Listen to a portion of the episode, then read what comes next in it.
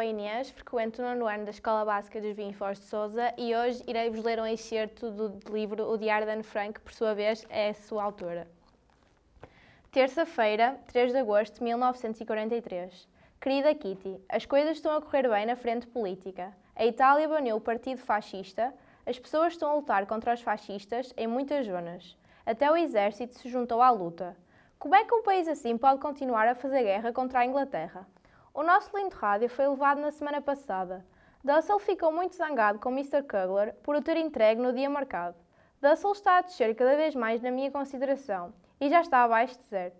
Tudo o que diz sobre política, história, geografia ou qualquer outro assunto é tão ridículo que mal me atrevo a repartir as suas opiniões.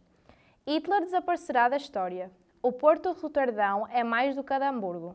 Os ingleses são tão tolos por não aproveitarem a oportunidade para bombardear a Itália até ficar em ruínas, etc, etc.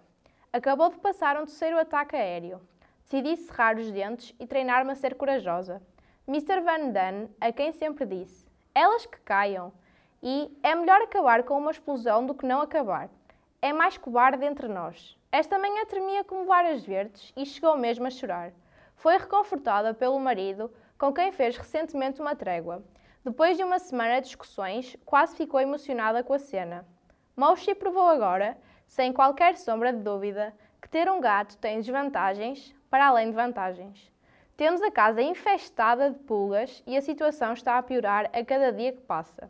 Mr. Clayman salpicou o pó amarelo em todas as ranhuras e reentrâncias, mas as pulgas nem deram por isso. A situação está, a situação está a deixar-nos uh, todos muito nervosos. Estamos sempre a imaginar mordidelas nos braços, nas pernas e em outras partes do corpo. Por isso saltamos e fazemos alguns exercícios. Uma vez assim, temos uma desculpa para analisar melhor os braços ou o pescoço. Mas estamos a pagar o preço de termos feito tão pouco exercício físico. Estamos tão perros que mal conseguimos virar a cabeça. A ginástica a sério que eu no esquecimento há muito tempo. Tua, Anne. No entanto, queria realçar uma das frases mais conhecidas e sábias de Anne Frank. Nunca mais recuarei diante da verdade, pois quanto mais tardamos a dizê-la, mais difícil torna-se aos outros ouvi-la.